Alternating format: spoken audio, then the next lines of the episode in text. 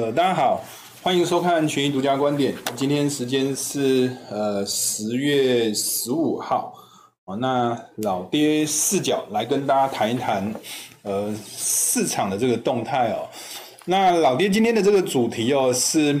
变，哦，变是市场的核心哦。那事实上哦变来变去哦，其实就等于是没有核心呐，啊。哦，所以老爹哦这一次用的主题叫做这行情啊很一夜情哦。那所有的这个。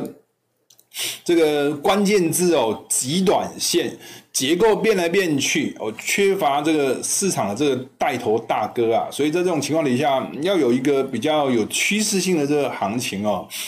再加上我们过去跟大家下的这个标注叫一套钱呐，哦，那这种情况底下也就比较难去产生比较趋势性的这种行情的这种可能性哦。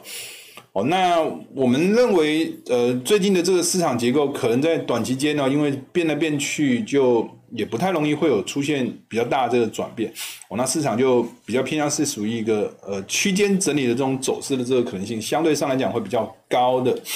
那过去我们把市场的这个焦点哦摆在这个。呃，滞胀哦，这个停滞性通膨这样一个议题，老爹在过去始终都强调，确实是有通膨超预期的这种问题哦，但是事实上是没有停滞性的这样一个问题。哦，因为基本上现在目前的这个就业市场，或者是尽管是经济成长率是下滑的，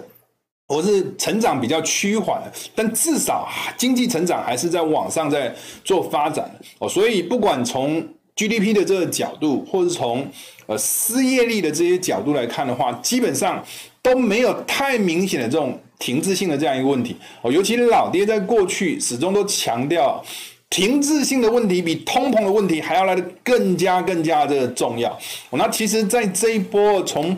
拜登宣布美国的两大港口实施一周七天。二十四小时的这个营业模式，我那去解决这个港口堵塞这个问题之后，其实一定程度，这个未来这通膨的这个问题看起来有机会会得到一定程度这个缓解。我那现在市场的这个焦点哦，转移到这个。美国的这个财报周，那很多人可能会谈到啊，现在通膨的这个议题到底会不会对这个美国的这些企业啊，这个财报哦造成一定性的这个影响哦？也有很多谈到说，这个因为现在目前啊，企业找不到工人，那非得要去把。工资提高啊，才能找得到工人啊。哦，那在这种工资可能会调涨这样一个议题，可能会造成未来的这个这个通膨这个议题啊，螺旋式的这个传导。哦，那这个等一下老爹再跟大家谈一谈。那另外，在过去也谈到这个缩减购债啊，那现在越来越多的这个联准会的这个官员哦，都谈到。十一月这个会议啊，呃，会开始缩减购债，那一直到明年的这个年中哦，年中间的这个中，那这个缩减购债这个议程就结束。那这个看起来哦，跟老爹在过去的这个预期是一致的，基本上就是照表操课了。那我们在过去跟大家在讲这个，呃，下方这个是美股的这个走势图，哦，上方就有两个箭头，股债同涨，哦，上方两个箭头往下，股债同跌。哦，那我们过去跟大家谈啊，这个股债同涨，这个六月二十八号的这个美股的这个起涨区啊，哦，确实也如预期的就产生强大的这个支撑。我们过去跟大家谈这个地方。不是滞胀哦，不是停滞性的这个通膨哦。如果到指数涨上来之后，再来谈这个不是滞胀，那就真的有点滞胀哦。那那基本上来讲的话，呃，现在目前啊，整体的这个走势还是符合过去老爹所做的这个预期哦。那基本上在六月十八号的这个美股美债同步齐涨这个支撑区以上做整理，或者是说在呃上方啊。九月初的时候，美股往下跌，陆股往上走，或者是股债开始有出现一个同步往下跌的这个水位区域以下做整理。那我们还是认为，短期间之内，虽然现在目前价格已经很接近上方的这个压力区，但是我们还是比较偏向，还是维持一个高档区间震荡整理的这种走势的这个可能性，相对上来讲，应该还是比较高的。主要就是表达这个变化这个。概念了，老爹从这张图来跟大家做形容，这个线指标线往上跑是代表美国的这个高科技的类股啊，纳斯达表现比道琼强，你会发现在这一段时间哦，偏向是多头的这个走势。那线往下掉是代表说科技类股纳斯达表现比道琼弱。那你会发现这一段时间呢、偏空头的这个走势。那最近期的这个结构性啊，就是科技类股纳斯达相对道琼的这个走势哦。略微往上升，就代表科技类股的这个走势相对转强，但是又不是那么的强，而且它的这个结构啊，忽强忽弱，忽强忽弱，忽强忽弱，整个这样子的一个结构的这个转折哦，有些时候一两天转变一次，甚至有些时候是日内就开始做转变。你晚上睡觉的时候看到科技类股转强，睡完觉起床发现又科技类股转弱，所以就代表说最近的这个市场的这个资金啊。变化真的很快，市场这资金变化很快，就像一夜情的这个感觉，基本上就很难会发展出一个比较有趋势性的这种关系嘛。哦，那我们在过去我们也谈到这个通膨的这个议题，今天老爹哦花一点点时间来跟大家谈一谈啊，通膨啊到底是好事还是坏事？哦，那我们从左下方这个图哦，老爹用上下的这个箭头哦，来跟大家表达通膨到底传统上我们对通膨的这个意识啊，对股票市场来说，它到底是好事还是坏事？老爹今天专注在股票市场，你会发现啊，呃，在呃整个图形里面，大概是从两千年到二零二二年，都到现在目前了二零二一年这一段时间哦。老爹把它分区分成 A B C D E F G H I 这些区域，你会发现 A 这个区域，呃，黄色这条线是 n a s t a 这个走势哦，那黑色这条线是 CRB 的这个走势哦，那咖啡色这条线是 WTI 这个原油的这个走势哦。A 这个区域你会发现 CRB 也往上走，纳斯达也往上走，原油也往上走，所以是呈现一个同步往上的这个走势哦。那以此类推啊，B 这个趋势同步在往下跌的，就是指数股票在往下跌，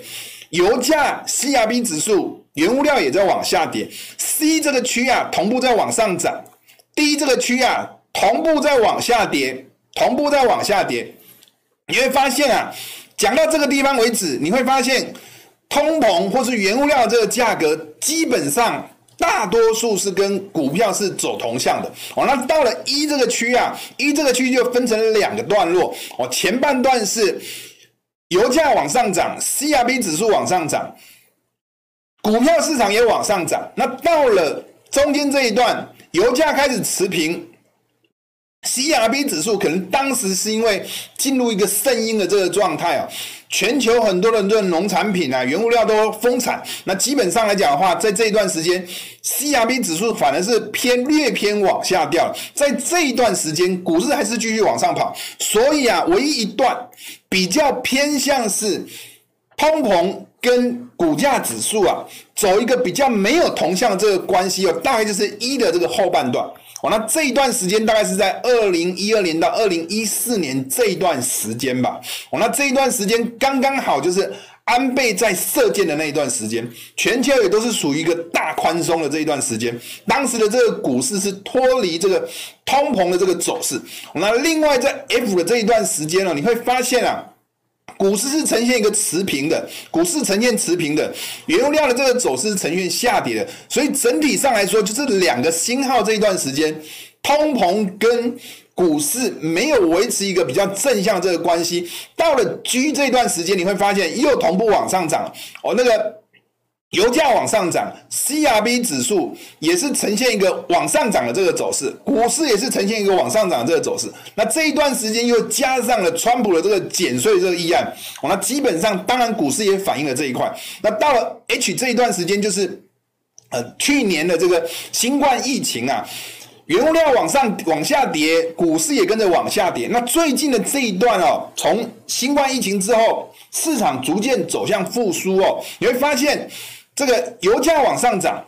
，CRB 指数往上涨，股市也是呈现一个往上涨的这个走势，所以老爹讲到这个地方，我相信大家对通膨这个对股市到底是好事还还是坏事，可能会有一个总挂这个了解。但事实上哦，我们在看图也是要有逻辑的啦。哦，那老爹对这个通膨到底对股市还是是好事还是坏事哦？给他的这个解释的这个逻辑是这样子。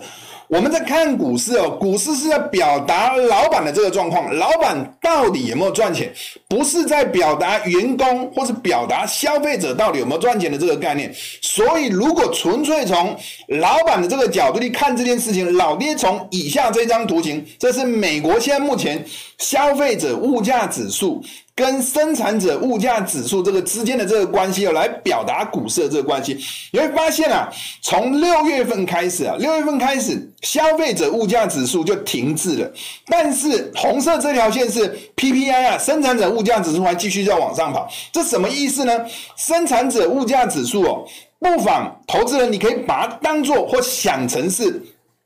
厂商的这个成本的这个概念，那当它的线一直在往上跑，就代表成本是上升的。那成本是上升的，消费者物价指数，你可以把它想象成说，这个终端的这个售价，终端的售价涨不起来，就代表成本上升没有办法转嫁到消费端。那当然，以老板的这个角度是不乐见这种情况发生的。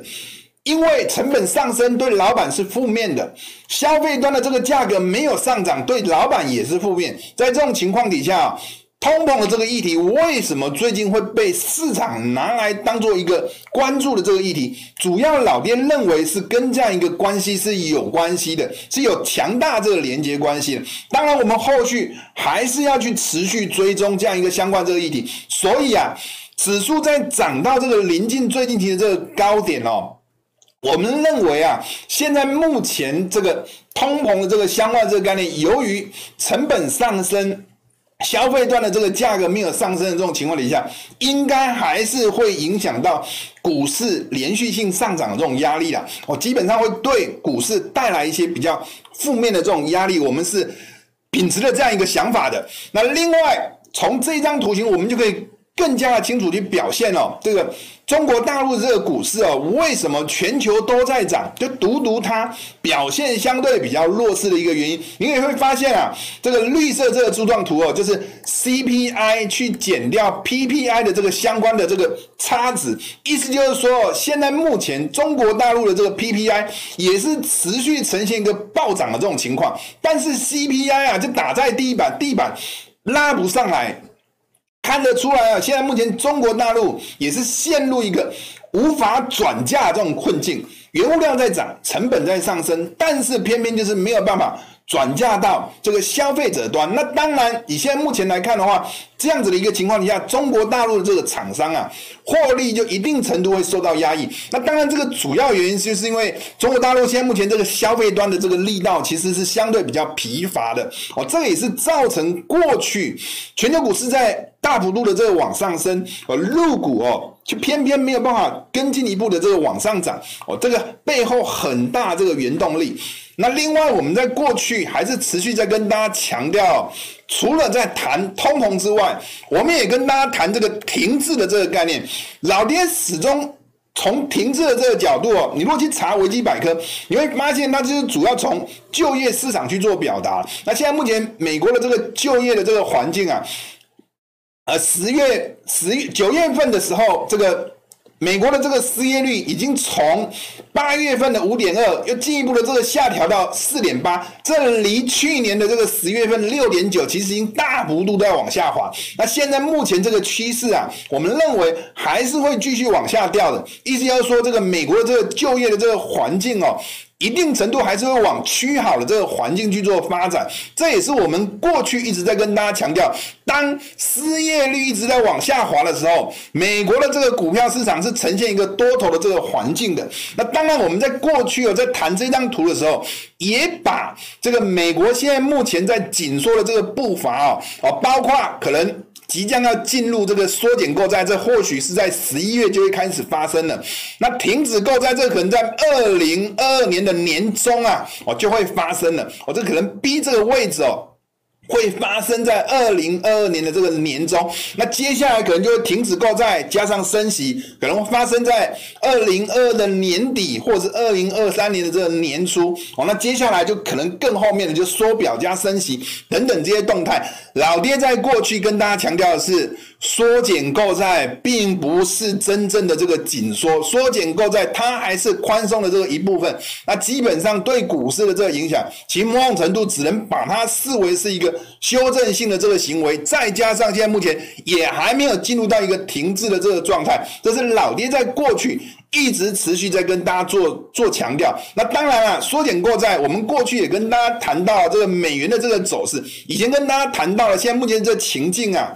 跟过去的二零一三年、二零一四年当时的这个环境是很雷同的。那当然，以现在目前来讲，只是进入一个缩减购债，美元的这个走势哦，老爹认为啊，真正要到停止购债之后，美元的这个涨势哦，才会开始真正的加速。那以现在目前这个情境，可能美元的这个整体走势。可能还是会维持一个比较偏向一个温吞慢牛上涨的这个走势。那当然，过去老爹也跟大家谈到，缩减购在这个 A 的这个区啊，当时美股最大的这个回档九趴，B 停止购在这个区最大的这个回档十一趴，到了 C 这个停止购债加升息啊，回档的幅度就开始加大。然后直到缩表再加上升息，整个美股。这个拉回的这个幅度就高达将近四分之一，二十五趴左右这样一个水准。那你现在目前呢、啊？目前只只是即将要进入这个缩减购债，我们认为啊，任何的这个回档十趴左右的这个幅度哦、可能就是一个满足的这种水准了。那过去我们在跟大家谈这个美股的这个走势哦，始终会跟大家谈到六月二十八号这个美股也往上涨。美债也往上涨，美元也往上涨，这个关键转折这个位置，美元在这个地方寻获支撑，两度寻获支撑，美股也是一样，两度寻获支撑，包括最近的这个十月份、九月份的这一波的这个回跌，也是到六月二十八号这个起涨区之后，基本上就寻获支撑。那过去我们也跟大家强调，九月十号这附近啊，股债呈现一个同跌，现在目前价格也逐渐接近这个。转折的这个压力区的，我们认为美股哦，应该一定程度还是会落在这个 A 跟 B 啊这个箱型的这个区间呢，持续做整理的这个可能性，相对上来讲可能会比较高。那包括呃礼拜四，呃一些基本金属哦这个。价格都呈现一个大幅度回调这个走势，那基本金属回调到铜大幅度的这个往下跌，铜金价格比往下掉，某种程度就引导啊，未来这个利率有可能走升哦，已经告一个段落。那过去一段时间哦，这个债券的这个价格受到通膨的这个影响，持续的这个走跌。我们认为啊，债券的这个价格持续的这个走跌，短线也可能要进入一个偏向震荡整理的这种走势。主要原因就是因为。铜价价格大幅度的拉回，铜金价格比大幅度的这个拉回，那某种程度就暗示着这个通膨的这个预期，其实一定程度会略微回稳的这种情况。那这会对债券的这个价格过去比较偏弱，可能会带来一些逢低的这种买盘哦。那基本上来讲的话，可能在这种情况底下，过去啊。呃，资金从债券撤出，流向股市，也有可能导向过来，变成债券市场会有一些资金回流，那股票市场反而会有出现一些资金卖出的这种情况。那我们如果从这个角度哦，来看看这个美元的这个走势，美元过去的这个走势哦，老爹把它分成两种类型，一种是属于通膨共振，美元在走跌，债券市场也在走跌。哦，美元在走跌，债券市场也在走跌。在十月中的时候，曾经发生过一次；八月底的时候，也曾经发生过一次。因为通膨对债券市场是不利的，通膨对美元市场也是不利的。那另外一种情况就是属于利率共振的这种模式。利率共振的这种模式哦，债券市场在走跌。美元市场在走走走强，就代表说债券跌，就代表利率在走升，利率在走升，在利率评价这个角度，美元是走强的。为什么要跟大家谈这个议题呢？主要原因就是因为最近的这个美元哦，进入一个回调性的这个走势，我们不妨可以去观察一下，过去一段时间美元跟美债同步在走跌，老爹把它定义，这个是属于通膨共振。什么时候会转变成一个利率共振这种模式？可能就是决定下一波的这个美元啊，什么时候又开始起涨。所以不妨可以去关注哦。债券市场如果有往上回调的时候，美元市场美元是不是也同步在走强？如果又呈现一个同步在往上涨，就有点类似啊，九月初这一段时间，美元也在往上涨，债券市场略有往上回升，这种情况，美元可能就会进入一个另外一波的这个回升的这个阶段哦。这个不妨可以当做是一个简单的这种观察的这种逻辑。那过去我们在跟大家谈这个美股跟陆股的这个互动这个关系哦，其实。从这个两个之间的这个互动关系，可以找到一定程度的方向，也可以找到哦这个价格的这个关系。那基本上来讲的话，你会发现老爹在过去所标示的这些位置哦，哦，在七月中的时候，美股往上涨，陆陆股是往下跌的，现在陆股又回到很接近这个。七月中旬，这个美股往上升，陆股往下跌的这个起跌区，老爹把这个位置视为是一个重要的这个压力区。当它反过来啊，美股现在目前往上回升，也越来越接近这个九月初美股往下跌，陆股往上回升的这个支撑啊压力区这个位置。那基本上啊，你会发现整体的性质这个走势哦，简单一句话，就现在目前陆股在。七月中旬的下方，美股现在目前是在九月初的这个下方哦。那当然，某种程度可以从这些价格的这个结构去观察，短期间呢，是不是陆股或美股有没有机会去脱离盘局？那你现在目前老爹的这个评判，老爹还是认为啊，短期间的这个走势可能维持在区间箱型走势的这个可能性。相对比突破盘局的这个可能性还要来得高哦，那基本上可能就会采取比较偏向是低买高卖的这种模式啊来做运用。那老爹刚刚也跟大家谈过美元的这个走势哦，老爹的定义是美元的这个走势可能会在停止购债之后，行情的这个速度才会加快。那现在我们还是把美元的这个走势。定调是处于一个慢牛的这个走势，那不妨可以去观察美元跟美债什么时候会开始有出现一个同步上涨的这个走势，可能因为展开另外小波段趋势往上涨的这个走势的这个可能性，不妨可以从这个角度去做观察。而另外，我们在过去一直在跟大家讲一个小学生也会懂的这个道理哦，印度这个市场，印度这个市场啊，过去哦，老爹是这样跟大家谈的，人家在涨，他跟着。涨，人家在跌，它继续涨。从这个角度就可以看得出来，小学生也懂，这样子的市场就是要强势的这个市场，不管人家在涨在跌，它都在涨。那其实哦，到这个礼拜为止哦，你会发现整体的这个结构开始有点点小变化，开始有点往负向的这种角度去做发展。你会发现卢布在升值。美股还继续在往上涨，但是啊，印度市场已经没有像以前那么强，反而是开始有呈现一个往下跌的这个情况。所以啊，老爹在这个礼拜跟大家讲这个印度的这个市场，就两个字：下车啊，赶快下车。那基本上啊，也呃，基本上来讲的话，整体的这个市场开始有出现一些转弱这种情况，这就是老爹所强调这种投资简学啊。一些很简单就可以知道这种道理。那基本上最近期印度的这个市场，可能主要是受到他们也受到严重这种能源危机的这个限电的这种影响，这可能会对。这个印度的这个工厂哦，产生一些比较负面性的这个因素，那这个可能是造成最近的这个印度的这个市场，大家在涨的时候，它反而开始有出现不涨的这种情况哦。那基本上印度的这个市场，我们长期还是看好了，那只不过短期可能会面临到一些比较负面的这个压力，是投资朋友必须要去注意到的一些讯息。那另外这两个礼拜哦，也是值得大家去做留意的是，这个北极的这个气旋啊，有点点转弱。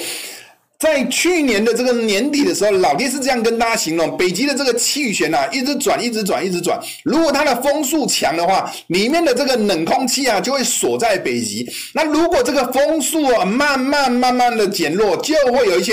那个漏洞哦，冷空气就会穿出来。那我们怎么去做观察呢？我们观察就是这样一个指标。现在目前这个指标啊，一些呃。分析机构预测，现在目前的这个指标往下掉，线开始往下掉，就代表这个风啊开始转弱。那转弱的话，冷空气就可能会灌出来。现在目前所做的这个预测，大概这个礼拜开始，欧洲已经开始慢慢慢慢变冷了。那下个礼拜开始，美国也会有一些冷风会报道。那基本上来讲的话，我们在过去哦，去年的这个年底，当时哦也看到这个冷风，这个北极圈的这个这个风速开始转弱。那当时有跟大家预报，冷气团会。会会提早报道，当时也推出这个吃饱穿暖相关的这个这个商品哦，比如说像棉花啊，哦，比如说像一些原物料这个走势啊，哦，包括最近期市场最关注就是能源危机的这种问题，我们还是认为啊，这个冷空气的这个报道，冷风的这个报道，应该还是持续会对。最近其原油的这个市场，天然气的这个市场，提供下档非常好的这种支撑的这种结构，所以我们还是看好这一块市场，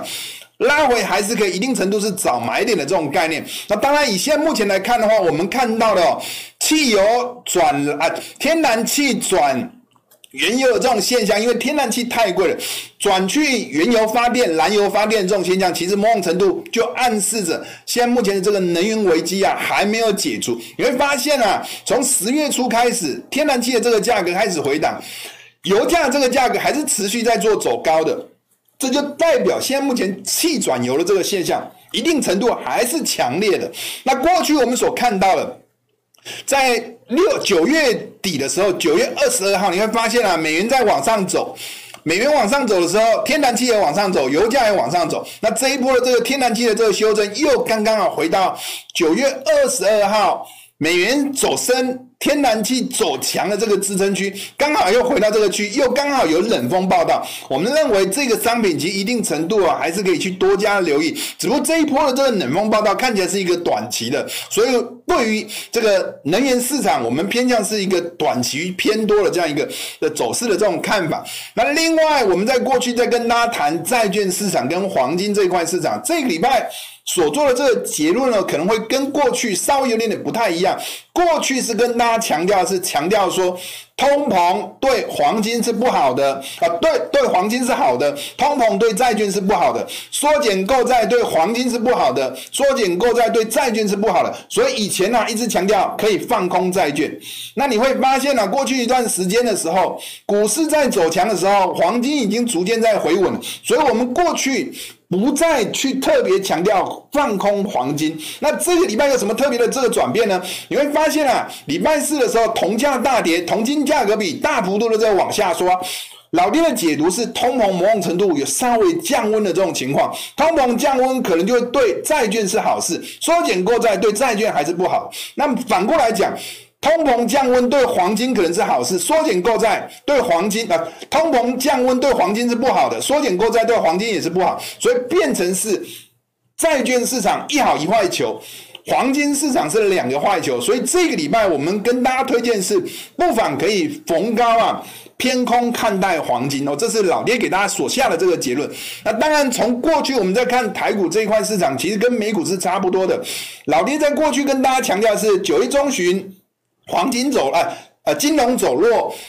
金融走弱，整个大盘也偏弱。当然，这一段时间电子类股也是呈现一个相对走弱这种环境，在这个地方是。电子金融同步转弱这个位置，我们认为在上方这个位置哦，一定程度是具有压力的。那下方在电子类股转弱，在九十月初的时候，电子类股开始出现转强，下方这个支撑区，老爹在这个地方已经讲过一两个礼拜，在这个位置，我们认为也是具有支撑力道。过去我们在跟大家强调台股的这个走势哦，始终跟大家强调的是三月以来。台币的走势跟股市的这个走势始终维持一个异常的这个关系，台币在走贬，反而股市在走升；台币在走升，反而股市在走跌。那基本上在过去的这种案例，汇率市场跟股票市场是呈现一个比较异常这种关系的情况底下，股市往往都比较偏向是一个整理的这种形态，比较不容易会有一个趋势性的这个表现。老爹还是维持这样一个看法。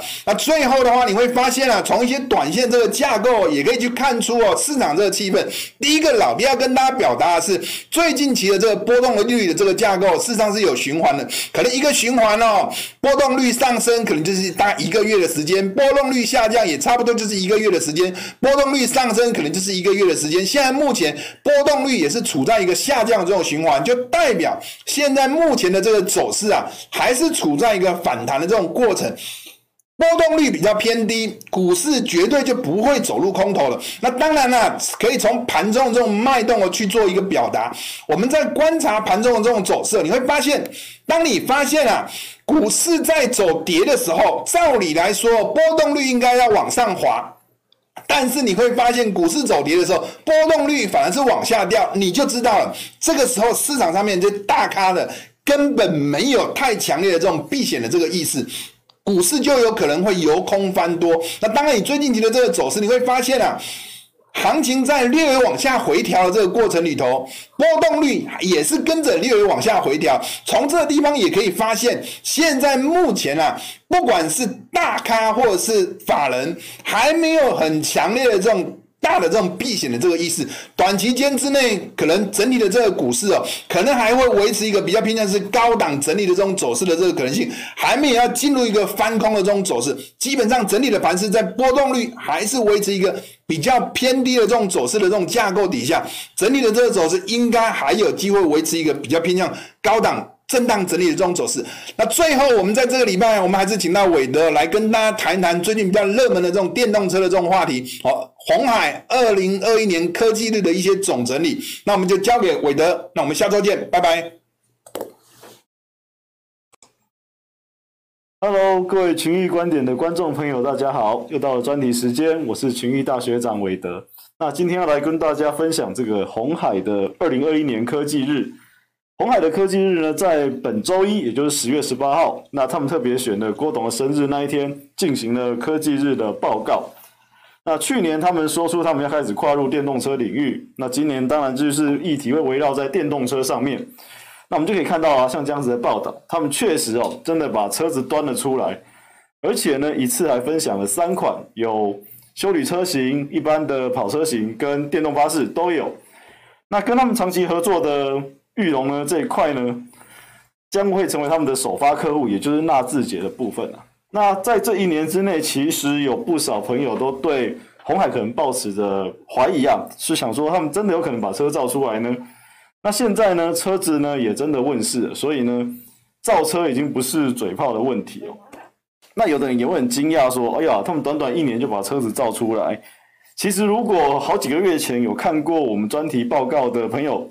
就会发现，其实我们有跟大家介绍过，鸿海其实在电动车这一块已经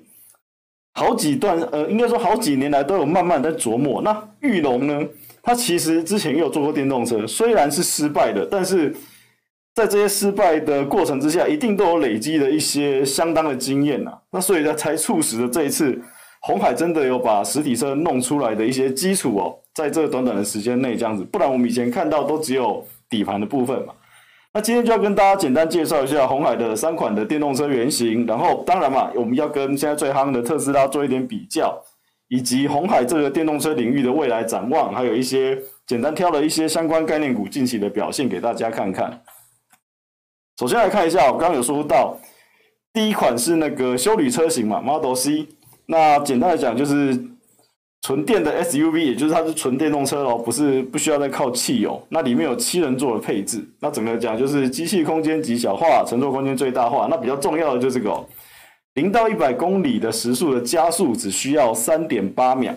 那充满电的续航里程有七百公里。最重要的来了，那时候刘鸿海的刘董事长就说了，这台车子只要台币两位数，也就是意思应该是指不到台币一百万就可以买到这台车子。那预计会在二零二三年，也就是后年，在台湾开卖。那跑车型的呢，就是定义在豪华商务轿车的部分。那值得一提的是，它跟意大利的一些知名的设计厂一起合作，这个设计这个车子。那这个设计厂都是在设计一些知名跑车的哦，像法拉利之类的。那零到一百公里时速的加速只需要二点八秒，充满电的续航里程有七百五十公里，然后里面提供了各种智能的设备哦。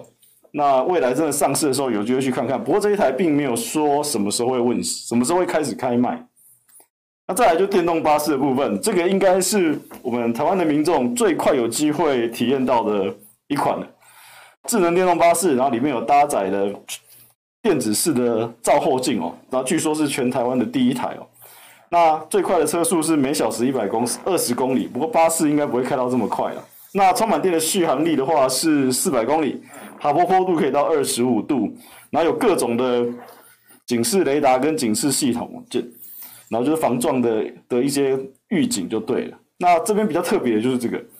已经跟南台湾的一些客运公司有在洽谈哦，所以目前预计最快二零二二年可能就可以在高雄上路运作。所以南台湾的民众可可能有机会在明年就可以在路上搭到红海的电动巴士的公车。那我们就拿修旅车的这个部分来跟特斯拉做一个简单的比较。一般来说，应该会把红海的这一台修旅车型的，跟特斯拉的 Model X 去做一点简单的比较，因为他们都是 SUV 的款的款式的。那在特斯拉这一边哦，可以看到零到一百公里加速是二点六秒，比这个红海这一台大概快了一秒多。那充满电的续航力续航里程是五百四十七公里，那红海这台是七百公里，红海这边就优胜了。但在售价上面哦，红海这台亲民很多，因为不到一百万嘛。那 Model X 的话，将近四百万，所以。最大差别在这里。如果只看性能来看的话，红海这这一台车子 CP 值是蛮高的。可是要注意的是，因为目前只是呃厂商这样子报出来这个性能的规格嘛，最后还是要等问世之后，实际让大家去实测，说看到底这个效能能够能够发挥多少，才去做比较。不然哦，只看这个价格，基本上是差蛮多的。好，那这个就留给大家未来再去探索一下。先给大家看一看，有一点感觉就是了。那接下来呢？红海他们也有提到说，除了我们把硬体的车子拿出来给你看，然后证明了红海是有造车能力之后，接下来他们也会把很大的心力花一部分在软体平台上面的发展。那鸿海科技日那一天呢、上午就是秀了三台车子，以及演奏了很多不错的交响乐给大家听。下午的场次呢，是在他们有三场很重要的。专题技术跟他们的能力展示的演讲就有三场，然后讲了很多东西。那里面我就看了一些影片，有一些比较印象深刻，就跟大家分享一下。其中一个智能座舱的部分，里面的影片呢，有一段是这个哦。当我们那个乘客上车之后，然后戴着耳机，然后利用车上的面板在看影片的时候，好好，那你突然间把耳机拿下来，也就是说你可能要中断或做别的事情，影片就跟着暂停哦。然后呢，你做完事情之后，再把耳机戴到你的头上之后，影片又开始了。所以这就是一种智能座舱的展现哦。也就是说，当你在看影片的时候，影片才播放，你拿掉耳机，那系统就会判断说，诶，现在乘客可能暂时没有要听，他就先在这个画面上定格，就在这个时间上定格。等你把耳机带回去以后，才继续开始。然后另外呢，还有一些雷达，关于雷达的部分。它针对特殊特定的地域路况会有特定的感应，例如说，它里面举的例子是在亚洲，你走在路上，呃开车在路上了，会遇到很多大卡车、大货车之类，也就是比较大台的连接车。它针对这样子的车子会特别出做出感应，然后去告去告知你说，你可能要靠旁边一点啊，或怎么走之类的。总之，它会去感应出大客车就出现在你旁旁边的一个状况，还蛮特别的哦。那未来呢？基本上大家都打着一个概念哦，也就是软体定义汽车的时代即将来临。那这句话到底是什么意思呢？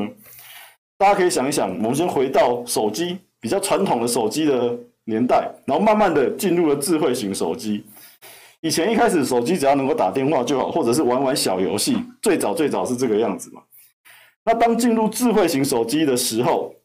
你就要开始想，哎，我要选择什么系统？一开始的那个智慧型手机系统还蛮多个的，然后到后来到现在慢慢变成了 Android 跟 iOS 这两家为主要的作业系统嘛。所以这就告诉我们，一开始你在选择手机的时候，不会只是想要考量打电话的部分，而是你考量到它是什么作业系统，因为我我可能要装某些东西在某些作业系统才有。所以在车子的部分，你也可以类比到这边来。以前的车子可能就只是移动的工具。未来的车子，你还要考量车子上面搭载的是什么样的软体。你可能会因为软体而去选择你要买什么车子，因为软体的功能去决定你要买车子。所以，软体定义汽车的时代大概就是这样子的一个概念。因为像你买电脑，简单讲，你要用 Windows 还是用 Mac，最后是不一样的作业系统，就这样子，就是这个意思。所以在展现了呃硬体平台展现了造车实力之后，下一个重心就会放在软体平台上面。好，那我们就简单来整理一下哈，他们红海对未来的展望。那标题是下这个啦，二零二三年，他们预估在这一年，电动车才有机会开始贡献比较多的营收。那一点一点来看，红海是预期啊，在二零二五年全球电动车市占率会达到五个 percent。那五年内呢，营收目标达到一兆。那我们来看，目前这几年红海的年营收大概是五点三兆，也就是五年内他们希望电动车可以贡献。二十趴的一个营收，那预估在明年，也就是二零二二年，电充电动车的相关营收是有机会达到两百亿的。那目前他们也积极的进行全球化的布局，目前已经有美国、泰国跟美国、泰国合作了，可以在地造车。那未来呢，欧洲、印度、南美也会有共也会有合作的伙伴一起设厂造车。然后这一点呢，就不得不提一下哦，就是未来很多新创的车厂可能都会以红海为代工选择。那如果大的车厂呢，基本上不会找红海嘛，小的车厂才有机会找红海，尤其是只负责设计车子或设计软体的，对他们来说，要自己盖工厂，基本上天方夜谭，这是太困难的任务。所以，与其自己弄一个工厂，不如找选择别人来帮我们做代工。所以，红海就会是这些新创车厂的好选择。那另外就是呢，红电动车上面的，因为它成立了一个 MIH 的。呃，平台那上面有诸多软硬体商，他们就会共同开发各式各样，例如说电池啊、电池管理系统、马达、光达、汽车控制系统等等哦。未未未来的过程中，红海这个组织呢，他们会尽量的去提高电动车各种关键零组件的自己制造的这个比率哦，这也是蛮不错的。那再来，有人就会好奇啊，其实国过去国内，例如说像台硕跟玉龙，他们都自己想做过汽车，但后来就是失败了。那是因为在汽油车的时代，我们一直没有办法自己独立的做出引擎。那现在已经不是汽油车的时代，现在换成电动车的时代。那我们在这一块上面，尤其是电机电控这个方面的领域，其实是蛮有经验的。然后在整合半导体晶片啊、智慧化软体、物联网功能等等的，鸿海的董事长认为啊，这些啊都是我们台湾资通讯业者切入电动车领域的重要契机。因为原呃原本的结构已经完全不一样，已经改成。新的形态的车子了，那这些东西刚好我们又我们的国内的产业又具备这样子的基础跟能力哦，所以他鸿海的董事长就认为这是很有机会。那我自己比较失望的一点是这个哦，因为去年的科技日上提到他们在固态电池上有很不错的技术，但今年呢并没有对。电池或者是固态电池的开发进展，做出比较深入或特别的报告，所以我就蛮蛮失望的。他没有对这一点做出一些解释，这样子，那我就继续关注他们之后会不会在这方面有有什么新闻哦。因为我认为电池非常的重要，如果你电池的技术也可以领先其他的同业的话，那基本上你不一定要卖车，你卖电池也是一个不错的收益来源。那最后来看一下，呃，我简单的挑了几只相关的概念股的表现。那是从上个礼拜五收盘一直到昨天的收盘哦。那以上个礼拜五收盘为基准来看到最近到底是表现的怎么样啊？这就是幅度。因为概念股很多，说我就简单的提，简单的筛了几只哦，尤其是会上有提到的，大家就可以发现哦。呃，例如像呃，只有两只哦，相对是比较强。像白色这条线中间这条是加权指数，就是加权指数从上礼拜五一直到昨天大概是涨了零点六个 percent。但是呢，在上涨的部分就是这个台半是涨最多的，然后这一只粉红色的话是维生，维生是关于做毫米波雷达的部分，也就是做自驾系统感应的部分这一块的。那上面的台半的话是车用电子哦，这两个是相对比较强的哦。那其他的话，例如说红海啊、玉龙啊、红准、广宇、以盛，这这段时间基本上就没有特别的反应，就相对的比较弱，而且还比大盘弱，所以比较 比较突出的反而是在比较特殊技术的部分哦。那这个就给大家参考一下。那以上呢，就是今天的群益独家观点专题的时间，那就祝大家操作顺利，谢谢收看，拜拜。